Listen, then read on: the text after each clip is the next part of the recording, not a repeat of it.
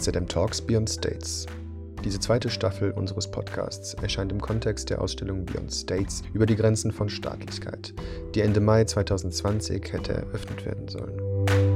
Die Corona-Pandemie hat die Themen der Ausstellung in vielerlei Hinsicht aktualisiert, sodass das Zeppelin-Museum beschlossen hat, sie um einen diskursiven Prozess zu erweitern. Dieser diskursive Prozess führte uns zu einem neuen digitalen Format, dem Debatorial, eine Debattenplattform, die sich vom bisher bekannten musealen Rahmen löst und die Rolle des Museums als Ort der Bildung, Forschung und demokratischen Partizipation neu schreibt.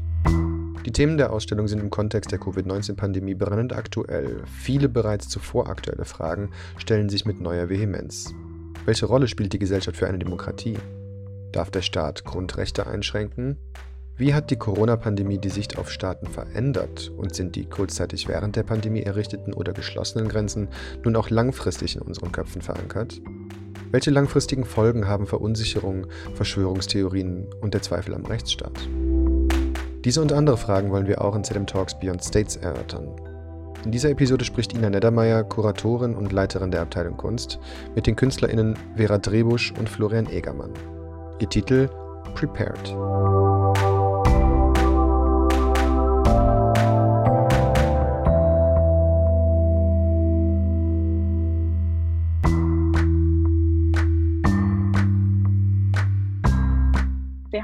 Dafür entschieden, eigentlich sämtliches Material, was wir ja konsumiert haben in unserer Recherche, womit wir versucht haben, diesen Prepper-Kosmos uns zu eigen zu machen, zu filtern auf ganz einfache, reduzierte Statements, wie eben zum Beispiel Klopapier ist das Blattgold der Krise. Ein anderes Zitat ist zum Beispiel, Sie nennen mich die Endzeit-Lady, wo auch so klar wird, ah, okay, da gibt es auch so ein Flirten mit, ja, Flirten with the Devil oder so.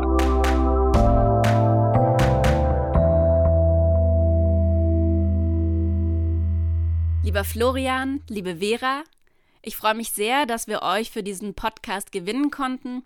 Im Rahmen von unserem Ausstellungsprojekt Beyond States über die Grenzen von Staatlichkeit über eure gemeinsame Installation Prepared, die wir in der Ausstellung zeigen werden, zu sprechen.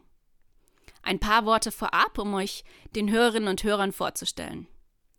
Vera Drehbusch lebt und arbeitet in Köln und Hamburg. Sie hat Fotografie in Dortmund und anschließend an der Kunsthochschule für Medien in Köln und Bogotá studiert und zahlreiche Lehraufträge unter anderem in Köln und in Paderborn übernommen. Neben zahlreichen Förder- und Reisestipendien wurde sie 2016 mit dem Stipendium für Medienkünstlerinnen des Ministeriums für Kultur und Wissenschaft des Landes NRW ausgezeichnet. Sie hat außerdem an zahlreichen Ausstellungen teilgenommen, unter anderem in der Catalyst Arts Gallery in Belfast, im Hardware Medienkunstverein in Dortmund und im Bielefelder Kunstverein. Florian Egermann lebt und arbeitet als Künstler, Aktivist und wie er selbst sagt, Astronaut in Köln. Auch er hat an der Kunsthochschule für Medien in Köln studiert. 2017 hat er die Initiative bzw. das Netzwerk Failed Artists International gegründet, das sich mit dem Scheitern, also vor allem dem künstlerischen Scheitern, ironisch kritisch beschäftigt. Man kann sich als gescheiterter Künstler, gescheiterte Künstlerin bewerben, um in das Netzwerk von über 300 zertifiziert gescheiterten Künstlerinnen und Künstlern aufgenommen zu werden. Florian Egermann hat zahlreiche Ausstellungen und vor allem Performances realisiert, unter anderem im Kunstmuseum Bochum, auf der Ars Electronica und in der Kunsthalle Wilhelmshaven. Mich würde eingangs interessieren, wie kam es dazu, dass ihr diese Arbeit gemeinsam realisiert habt? Ihr habt ja sehr viele Projekte auch einzeln. Und warum habt ihr für diese Arbeit ähm, gemeinsam daran gearbeitet? Also zunächst geht die Arbeit aus einer intensiven Recherche hervor. Also ursprünglich haben wir uns einfach mit dem Begriff der Energie auseinandergesetzt oder Strom. War ein Thema, was uns immer wieder begleitet. Und ich meine, Florian hätte dann die Prepper aufgespürt und mich dafür gewinnen können. Grundsätzlich ist es immer, also für mich ganz persönlich auch eine Riesenfreude, mit Vera zusammenzuarbeiten. Ich glaube, wir haben einfach ein sind ein gutes Team, weil wir einerseits sehr, sehr gute Freunde sind, was es einfach macht, und dann aber auch eine sehr ähnliche, ähm, wie soll man sagen, sehr ähnlichen ästhetischen Ansatz haben und uns interessieren auch sehr ähnliche Sachen. Also genießt es immer total auch diese Auseinandersetzung äh, für die Arbeiten und es überrascht mich auch oft. Also meistens überrascht es mich, was dann bei rauskommt und es sind äh, also für mich zumindest auch andere Arbeiten, als ich sie jetzt allein machen würde. Ja, und man könnte vielleicht noch mal ganz kurz wiederholen, dass wir beide ähm, sowohl aus dem Designbereich kommen, also Design studiert haben und Kunst und dadurch natürlich eine ziemlich, wie Florian schon gesagt hat, eine ziemliche ähnliche ähm, Arbeitsweise haben, auch wenn die natürlich visuell total oft anders sich gestaltet und auch inhaltlich. Aber unsere Sprachen sind sehr ähnlich und das ist natürlich total wichtig, wenn man zusammenarbeitet, dass man nicht permanent aneinander vorbeiredet, sondern eigentlich schnell weiß, was die andere Position meint.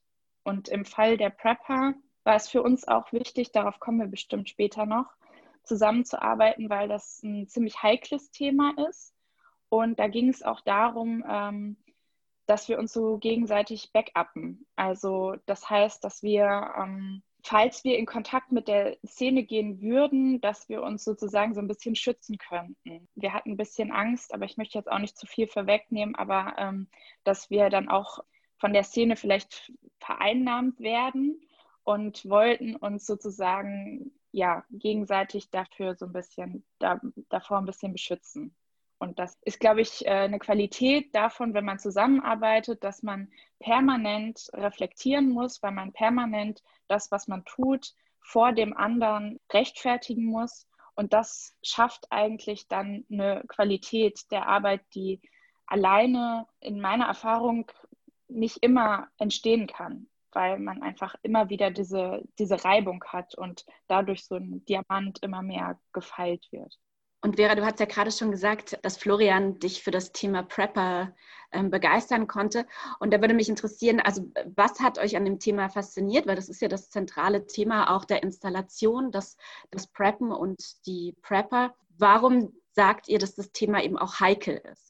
Ja, also wir sprechen ja jetzt Ende 2020. Die Idee oder die Recherche zu der Arbeit ist, glaube ich, 2017 entstanden. Das war lange vor Corona. Das war noch eine ganz andere Welt sozusagen. Ähm, der Begriff der, der, Prepper hat jetzt auch einfach medial eine viel breitere ähm, Erreichbarkeit erfahren. Also ähm, es gibt äh, Serien, es gibt diverse äh, Artikel, es gibt äh, Pop-Literatur, es gibt äh, Dokumentarfilme im öffentlich-rechtlichen Fernsehen. Also es gibt ganz viel ähm, Möglichkeiten, sich mit der Prepper-Kultur auseinanderzusetzen mittlerweile.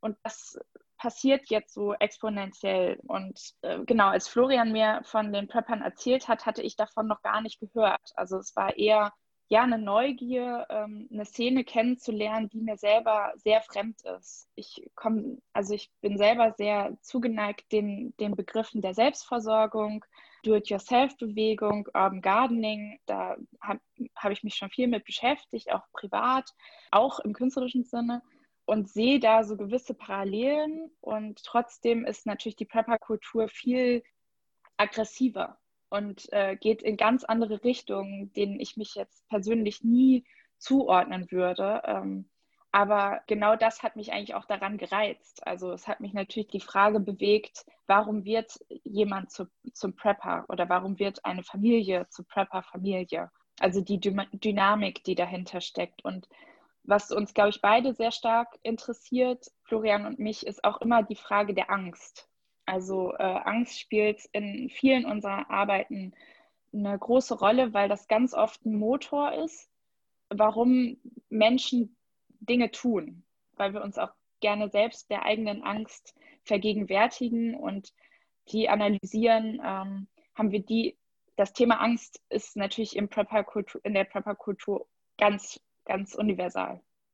Und wenn wir dann jetzt zu eurer Installation kommen, die wir ja auch im Zeppelin-Museum zeigen werden, ähm, die besteht ja aus drei Elementen. Vielleicht könnt ihr den Personen, die jetzt eure Arbeit nicht kennen, beschreiben, worum geht es in der Installation, was, was beinhaltet die eben auch? Also wir haben uns überlegt, wie können wir diesen Prepper-Kosmos, weil es ja, wie soll man sagen, ein weites Feld ist, sowohl von der politischen Ausrichtung äh, der Menschen bis hin auch zu den individuellen Praktiken. Wie können wir das, wie können wir das irgendwie repräsentieren oder bestimmte äh, Teile davon präsentieren? Und da ähm, kamen wir relativ schnell drauf, dass da jetzt ein Video nicht genug ist, sondern dass wir mit mehreren äh, mit einer Mixed Media Installation arbeiten wollen, die irgendwie so zusammen ein Ensemble gibt, aber wo jede, äh, jede einzelne Arbeit quasi innerhalb äh, von Prepared nochmal einen eigenen Aspekt beleuchtet. Ähm, es sind drei, äh, drei Teile quasi. Es gibt einmal eine Projektion, ähm, mit Zitaten aus der Prepper-Szene. Es gibt eine Wandarbeit mit ähm, Päckchen vakuumisierter Erde die in so einem, in einem Raster aufgehängt sind. Und als drittes gibt es ein äh, Künstlerinnenbuch mit Fotos, also aus handgeschöpftem Papier, mit ähm, Fotos, die Artikel zeigen, die in der Prepper-Szene äh, sehr beliebt sind oder hoch im Kurs stehen.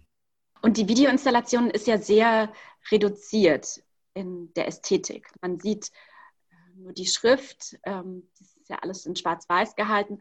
Wie kam es dazu, dass ihr das so reduziert habt und wo genau kommen die Zitate her? Sind die aus Foren von Preppern entnommen? Wo kommen die genau her?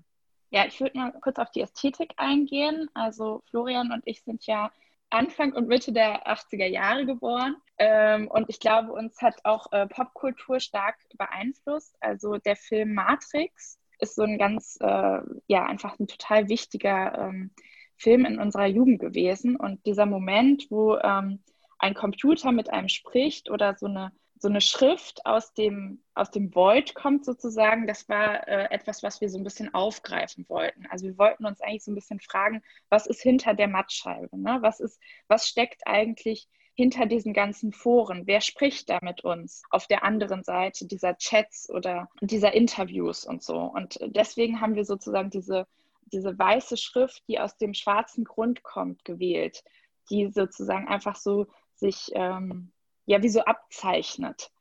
Äh, das jetzt noch ganz kurz nochmal als ästhetische Erläuterung. Und wir haben uns dafür entschieden, eigentlich sämtliches Material, was wir ja konsumiert haben in unserer Recherche, womit wir versucht haben, diesen Prepper-Kosmos uns zu eigen zu machen, zu filtern auf ganz einfache, reduzierte Statements, wie eben zum Beispiel Klopapier ist das Blattgold der Krise.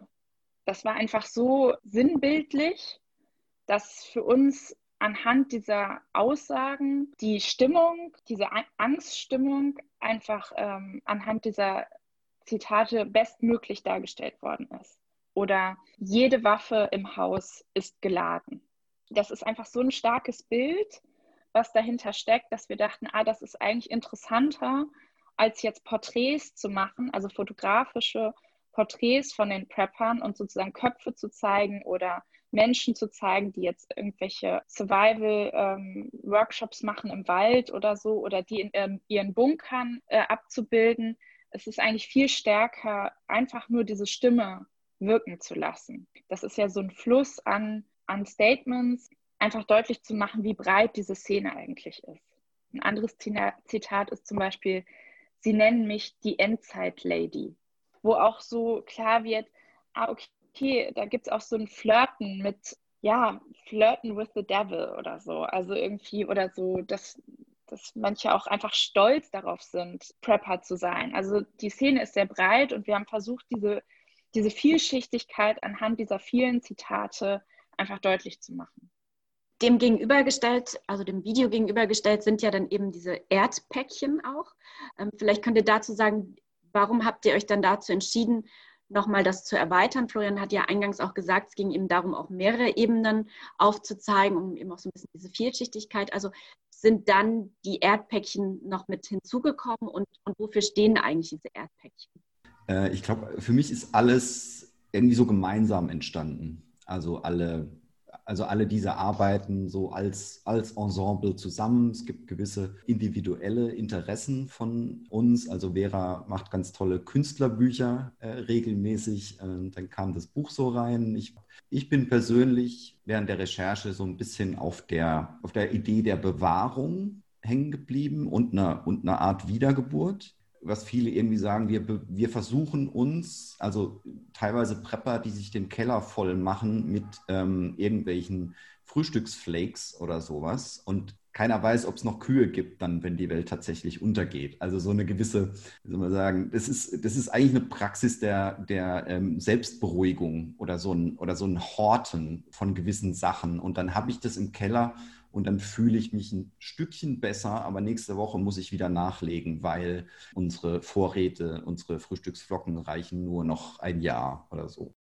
Erde ist ja eigentlich irgendwie für mich meist irgendwie positiv besetzt, also es kann wieder was wachsen daraus oder sowas, aber wir wollen unsere, unsere Erde irgendwie bewahren und so weiter und müssen die auch schützen teilweise auch vor, vor anderen, die daherkommen und die unsere Erde gar nicht verdienen. Da kommen wir so ein bisschen in diese Ecke auch von, von Mutter Erde und dieser ganzen, diesem ganzen Kosmos von, von rechts äh, oder rechtsgerichteter ähm, Heimat äh, oder Heimat als Begriff aus der rechten Szene.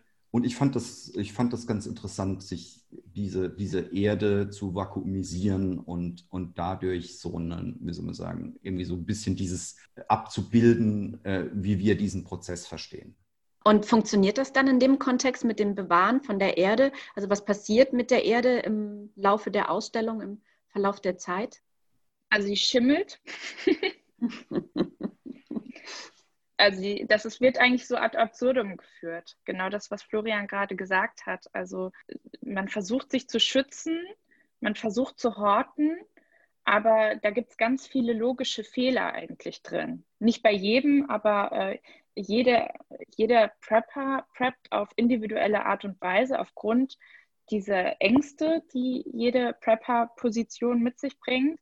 Das sind ganz viele, also das ist jetzt nicht eine Art zu preppen, sondern genau, jeder macht das ganz auf ganz individuelle Art und Weise und die schließen sich gegenseitig auch aus. Also der eine Prepper hat Angst ähm, vor einer Naturkatastrophe, der nächste vor ähm, kapitalistischen Weltwirtschaftskrise.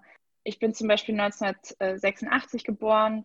Ich habe hab Angst vor einer Nuklearkatastrophe äh, weil ich äh, Tschernobyl äh, präsent habe. Also das, was man sozusagen mit der eigenen Vita oder dem eigenen Lebenslauf verbindet, dafür versucht man sich dann zu, zu rüsten. Und das ist aber auch ganz oft gar nicht unbedingt zielführend.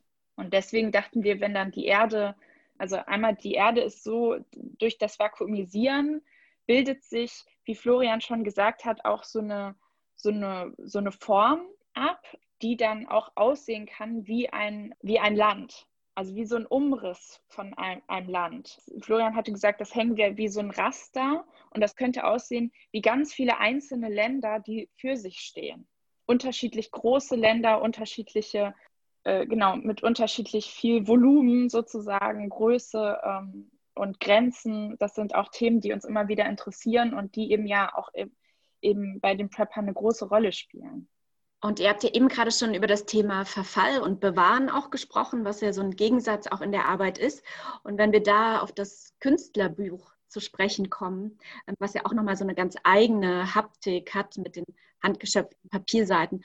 Vielleicht ähm, könnt ihr darüber sprechen und erzählen, warum ihr eben auch dieses Künstlerinnenbuch mit integriert habt. Ja, also das Buch ist ähm, ganz anders als, als der Film oder die Installation eigentlich eine Einladung für die Betrachterinnen, in Kontakt zu treten. Also durch das Blättern des Buches, was eben erlaubt ist, was äh, was Besonderes ist, weil es normalerweise im musealen Kontext äh, nicht gestattet ist, ein Kunstwerk äh, anzufassen, weil es dann eben natürlich kaputt gehen kann. Und das möchten wir aufbrechen. Also wir möchten gezielt die BesucherInnen einladen, in Kontakt zu treten und selbst zu bestimmen, in welchem Tempo sie das Buch durchblättern.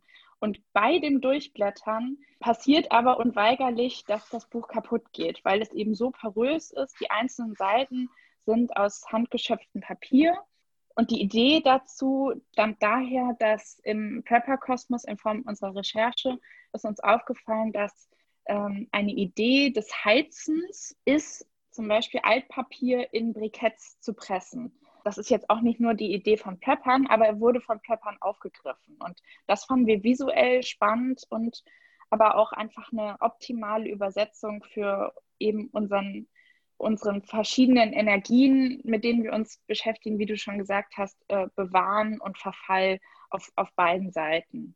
Zu sehen auf den einzelnen Seiten sind Fotografien, die sind aufgeklebt, äh, Schwarz-Weiß-Fotografien, ähm, aus, eben auch aus einer Recherche. Bei eBay Kleinanzeigen haben wir eingegeben Prepper und haben dann geschaut, was gibt es da für Ergebnisse.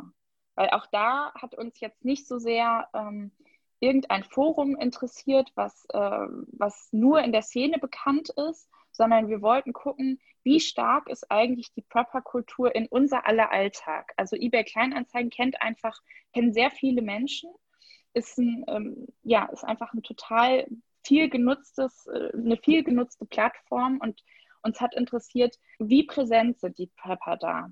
Und äh, was gibt das sozusagen für ein Bild auf die Prepper-Kultur, dass sie auch in so einem Medium vertreten sind und womit sind sie in diesem Medium vertreten?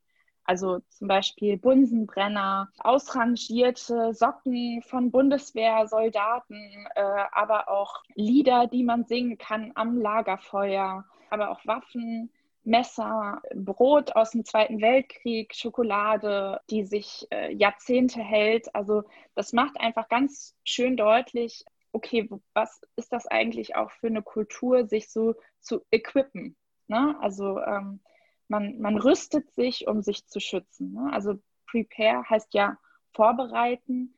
Und das ist eigentlich dann eine ganz schöne Definition davon, was ist ein Prepper. Er bereitet sich vor, er hat all das ne? wie so ein Eichhörnchen, was sammelt und sichert.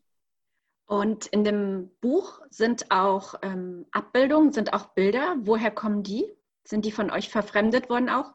Genau, das sind die äh, Bilder von der eBay Kleinanzeigen-Suche.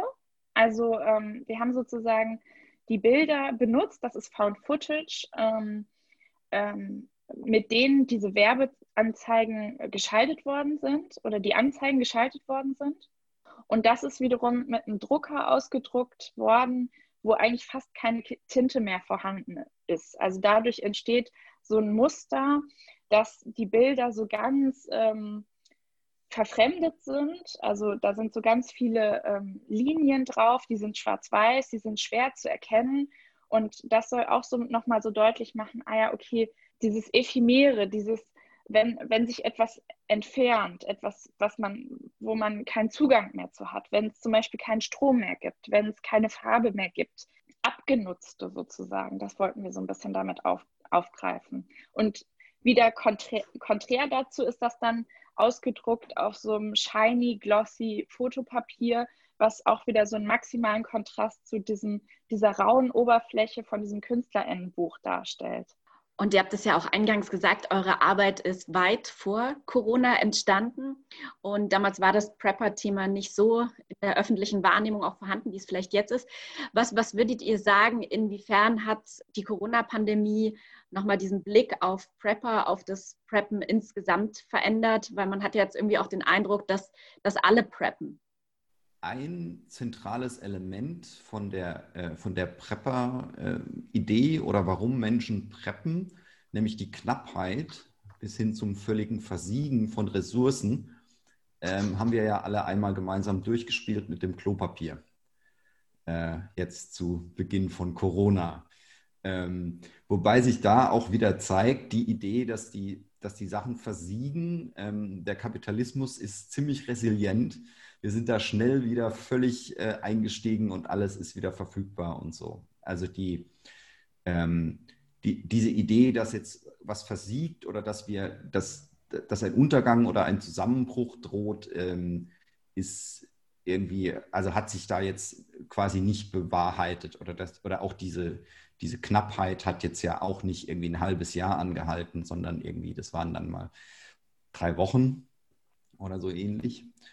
Ähm, für mich persönlich hat, ist noch mal ein bisschen klarer geworden, auch bei vielen Sachen, die man, ähm, die in Gesprächen so rauskommen oder die ich auf Facebook lese von Anführungszeichen Freunden, Freundinnen auf Facebook, ähm, wie verbreitet doch gewisse Verschwörungsmythen sind oder, oder dass gewisse, ähm, dass ein gewisser Konsens so in, in Sachen, wir, wir glauben an gewisse, wir verrennen uns jetzt nicht in so einen, einen Verschwörungsmythos, sondern ähm, wir, wir lehnen bestimmte Autoritäten zum Beispiel, also wissenschaftliche Autoritäten, denen glauben wir einfach nicht mehr.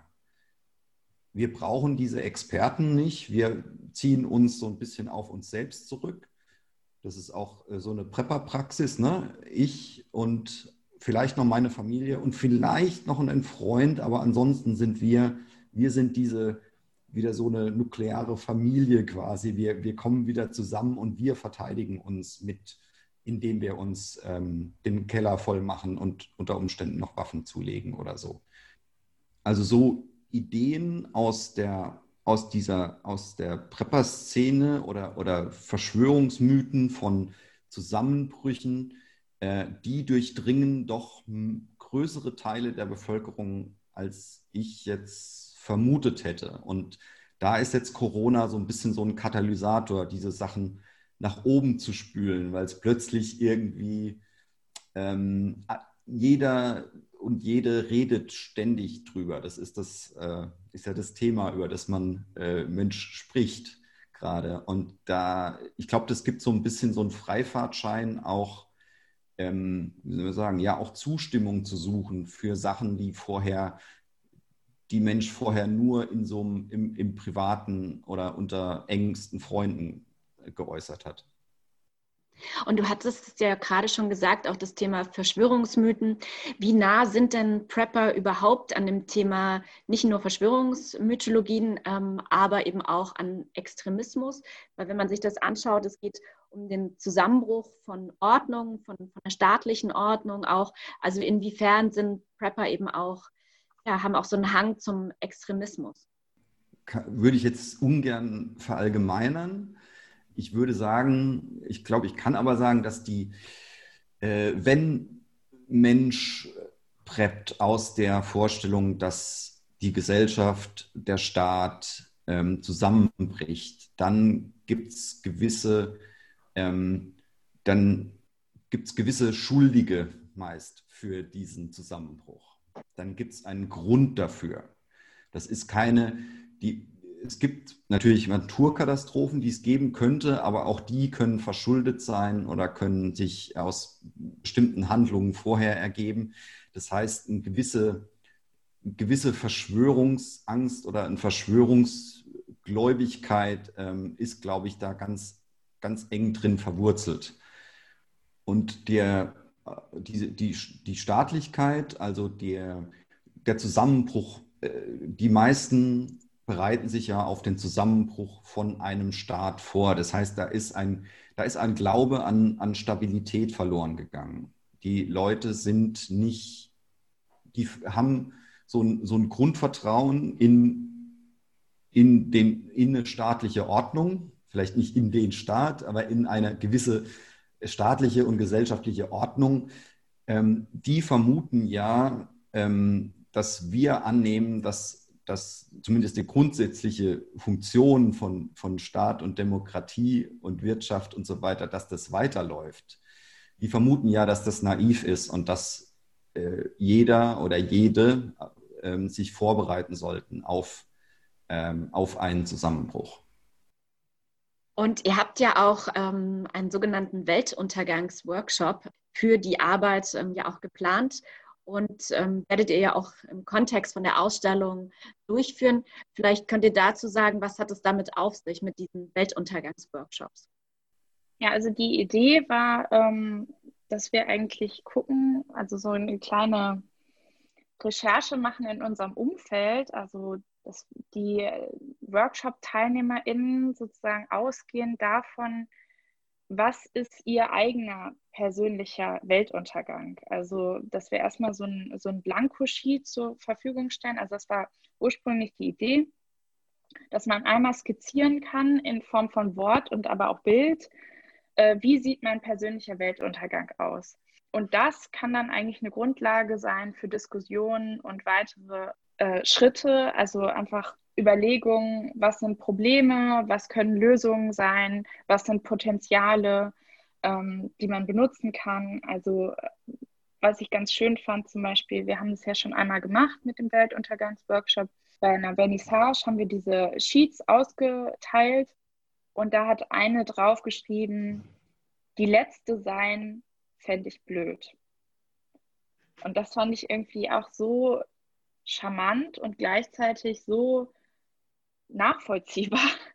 Also überhaupt diese, also das ist eigentlich eine Angst davor, alleine zu sein, die Angst davor, irgendwie übrig zu bleiben, ähm, die, glaube ich, jeder irgendwie so ein bisschen nachvollziehen kann. Und ähm, das war eigentlich so der Ansatz mit dem Weltuntergangsworkshop. Natürlich gerne auch Prepper oder Menschen, die preppen, anzusprechen, aber eben auch einfach bei gesamtgesellschaftlich zu überlegen, wovor haben wir eigentlich Angst und was wäre unser persönlicher Weltuntergang? Also könnte das vielleicht auch der Verlust eines Menschen sein, den, den wir sehr lieben oder eine Krankheit oder so. Also, und da sind wir wieder bei den Ängsten. Und wenn wir das aber zusammen diskutieren, dann wird das alles ein bisschen erträglicher.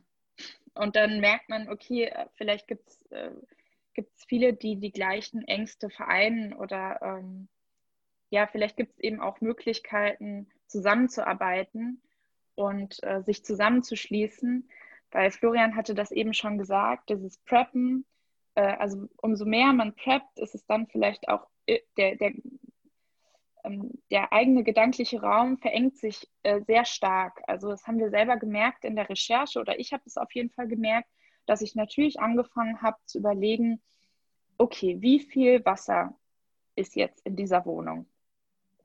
Wie lange kann man mit diesem Wasser leben? Und dann eben genauso Überlegungen. Ne? Mein, mein Lebensgefährte, mein Kind, wie lange äh, schaffen wir das? Und können wir uns das dann leisten, wenn die Nachbarin klingelt und auch Wasser möchte, ihr was abzugeben oder so? Also es ist, es wird immer engstirniger und ähm, das ist eine Energie, die wir, die glaube ich auch zutiefst menschlich ist, aber der wir natürlich so ein bisschen entgegenarbeiten wollten und die wir so ein bisschen öffnen wollten und deswegen durch den Workshop auch so eine, so, geme so eine Gemeinschaft simulieren wollten, als Gesellschaft auch zusammenzuarbeiten und gemeinsam Strategien zu entwickeln. Ja, ich finde das auch einen sehr interessanten Aspekt, weil natürlich gerade vor Corona, ähm, als wir auch eben diese Ausstellung geplant haben, war das Preppen sehr weit weg und war immer auch so sehr stark mit vielleicht einem Extremismus auch verbunden. Und während Corona ist es dann doch sehr, sehr nah an einen rangekommen. Und gerade das, indem man überlegt hat, wie kann man überleben, wird, werden Supermärkte noch aufhaben und so weiter. Also das ist natürlich eine ja, eine Sache ist, die viel näher an die Leute herangerückt ist, das auch so ein bisschen quasi geöffnet hat, ähm, aber gleichzeitig Corona ja auch eben dann die ganzen Widersprüche auch wieder aufgezeigt hat, die extremen Formen von Preppen, die Verschwörungsmythologien und so weiter. Und mich würde interessieren, inwiefern jetzt vielleicht auch die Corona-Pandemie oder auch die Workshops vielleicht wieder rückwirken auf eure Arbeit? Also ob es Ideen gibt, jetzt gerade auch mit diesen Zitaten von Workshop-Teilnehmerinnen und Teilnehmern, ähm, ob es Ideen gibt, die wieder mit einzubinden, ob das quasi Sachen sind, die ja wieder rückwirken oder ob die einfach getrennt voneinander zu betrachten sind und ob es eine Weiterentwicklung durch Corona auch für die Arbeit geben wird. Also ich glaube, für Florian und mich gilt, dass wir beide ziemlich erschrocken waren, über die Aktualität unserer Arbeit. Natürlich. Wir wurden vielfach darauf angesprochen, wie präsent die Arbeit ist. Also als wir die ähm, 2000, ich mal kurz überlegen, 19 präsentiert haben, haben wir ganz viel Erklärungsarbeit geleistet und also ganz viele haben und die Arbeit jetzt nicht unbedingt nicht verstanden, aber wir mussten das, was wir jetzt hier auch die ganze Zeit erklären, auch immer wieder natürlich erklären, weil, natürlich. Und ähm, sind auch angegangen worden auf dieses, äh, dieses Thema oder für viele war das einfach sehr weit weg. Und zack, ähm, kurze Zeit später äh, ist das wie so ein Flummi zurückgekommen sozusagen. Und das hat uns, glaube ich, selber ziemlich erschrocken. Ähm, weil gerade eben diese Auseinandersetzung mit den Preppern, also hat bei mir auf jeden Fall dazu geführt, dass ich auch sehr sensibel war, natürlich für die Energien, die dann während der äh, Corona-Entwicklung passiert sind. Weil ich viel ja auch schon so ein bisschen kannte und dachte, oh Gott, ähm, okay, jetzt fängt das an mit dem Klopapier oder mit dem Mehl, jetzt gibt es keine Hefe mehr. Ähm, äh, und so weiter. Irgendwann gibt es keinen Honig mehr oder ähm, keine Ahnung. Also das sind dann einfach so, so, man merkt, man steckt da sehr stark drin und äh, für mich war es dann eher so ein bisschen, die Echtzeit hat sozusagen das, womit wir uns künstlerisch beschäftigt haben, sehr überlagert. Und äh, deswegen wollte ich erstmal ein bisschen Abstand und habe auch gedacht, das ist jetzt total perfide, ähm, einen Weltuntergangsworkshop zu machen, wenn wirklich Menschen wirklich Angst haben. Und ich will nicht sagen, dass wir damit gespielt haben, aber wir haben das natürlich durchgespielt und wir haben das natürlich ähm, niederschwellig ähm, versucht äh, aufzudröseln, das Thema, aber dieser Wucht, die jetzt durch Corona gekommen ist, da stehen wir natürlich auch ohnmächtig, ohnmächtig dem gegenüber. Und dass das Thema jetzt weiterentwickelt wird in, in einer neuen Arbeit oder dass auch die Installation Prepared selbst weiterentwickelt wird? Gab es da Ideen? Also für mich ist, ist die Arbeit oder die Installation gemeinsam eigentlich ein gutes, ein gutes Statement über Preppen was so ein bisschen, also für mich auch dieser teilweise eklige Untergrund mit den tollen Praktiken, die sich Menschen aneignen, verbindet. Das ist ja eine Sache, die mich total angesprochen hat, weil ich dachte, hey, die Leute lernen reparieren, die Leute gehen ins Reparaturcafé, die bauen selbst Sachen an und sowas. Und warum machen sie das? Weil sie denken, dass die Bevölkerung ersetzt wird durch MigrantInnen. Und, dann, und dieses diese ganz komische, also in der Praxis ein äh, irgendwie toll autarker zu sein, aber oft, nicht immer, aber oft eine, ein politisches Weltbild, wo, wo es einem einfach graust. So. Die, dieses Gefühl oder diese, ähm, dieses Szenario, diese, diese, diesen Kosmos, ich glaube, der ist für mich in, die, in dieser Arbeit eigentlich, haben wir eigentlich ganz gut getroffen von, von meiner Perspektive aus. Natürlich, es gibt jetzt, es entwickeln sich jetzt neue, neue Dinge rund um Corona. Wie gesagt, der, der Weltuntergangsworkshop, den wir ähm, letztes Jahr mit dem Augenzwinkern ähm, an, angeteasert haben, irgendwie, ähm, den müssen wir natürlich jetzt irgendwie neu denken. Also das ist jetzt die, das ist jetzt so ein bisschen die Herausforderung. Für mich spannend, weil wenn der Workshop tatsächlich stattfindet im nächsten März, wie sieht denn dann die Welt überhaupt aus? Können wir wieder mit einer gewissen äh, ironischen Distanz über Weltuntergänge reden oder sind wir mitten in einem, in einem nächsten?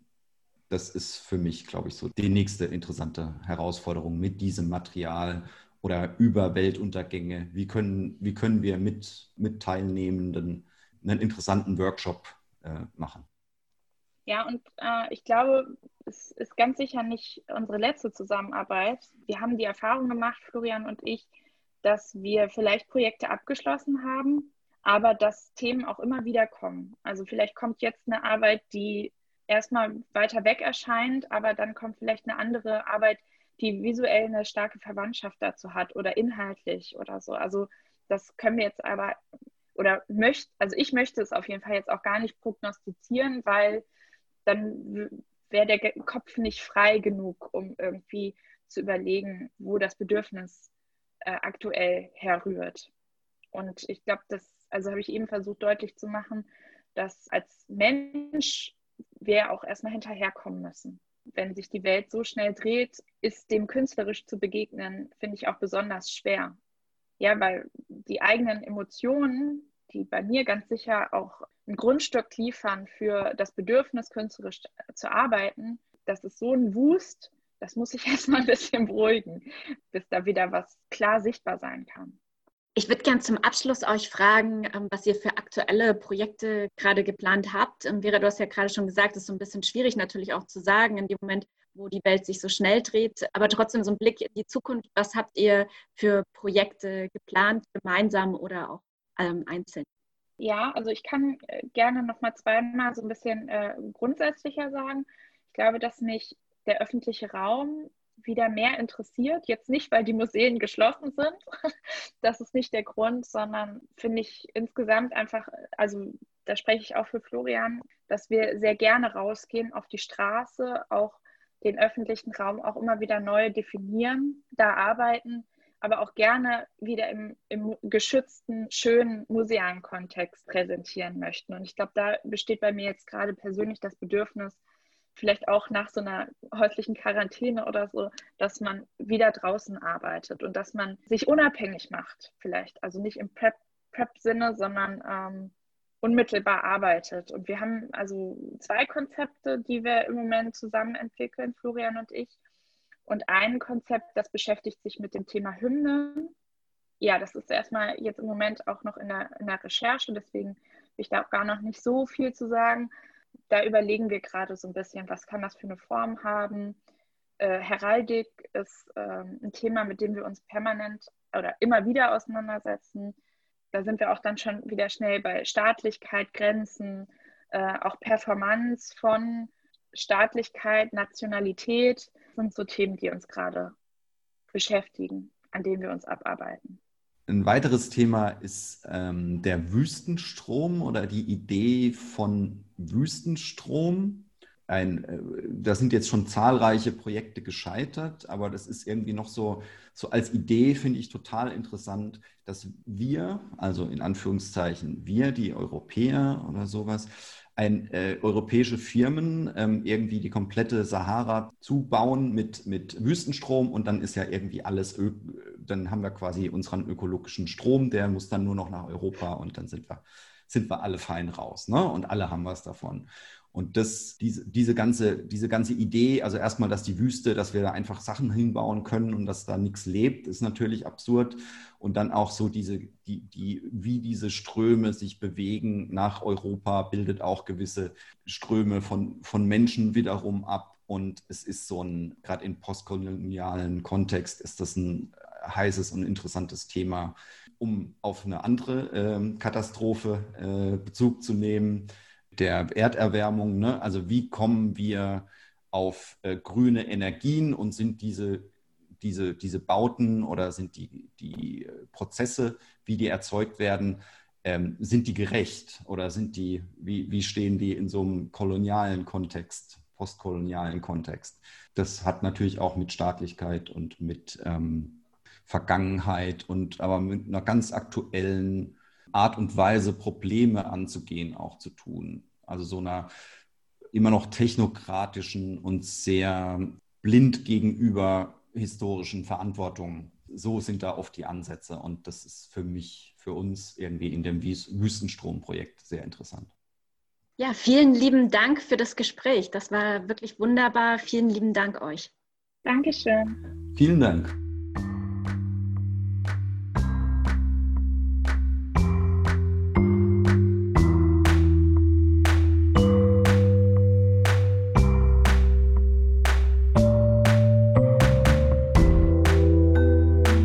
Das Debatorial ist ein Projekt der Zeppelin Museum Friedrichshafen GmbH.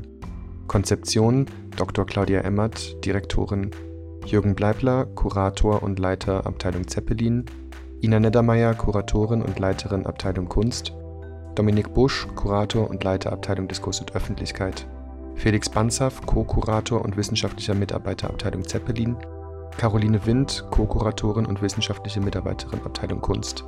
Charlotte Ekler, wissenschaftliche Mitarbeiterin Abteilung Diskurs und Öffentlichkeit, Yannick Scheurer, Digitalisierung, Simone Lipski, Presse- und Öffentlichkeitsarbeit, Frauke Stengel, Marketing, Gestaltung und Programmierung, Ideebüro Stuttgart. Gefördert durch Neustart, das Sofortprogramm für Corona-bedingte Investitionen in Kultureinrichtungen des Bundesverbands Soziokultur, gefördert durch die Beauftragte der Bundesregierung für Kultur und Medien. Das Debatorial ist der digitale Prolog zur Ausstellung Beyond States über die Grenzen von Staatlichkeit, zu sehen vom 21. Januar bis zum 6. Juni 2021, Zeppelin Museum Friedrichshafen. Gefördert durch die Kulturstiftung des Bundes, Medienpartner SWR 2.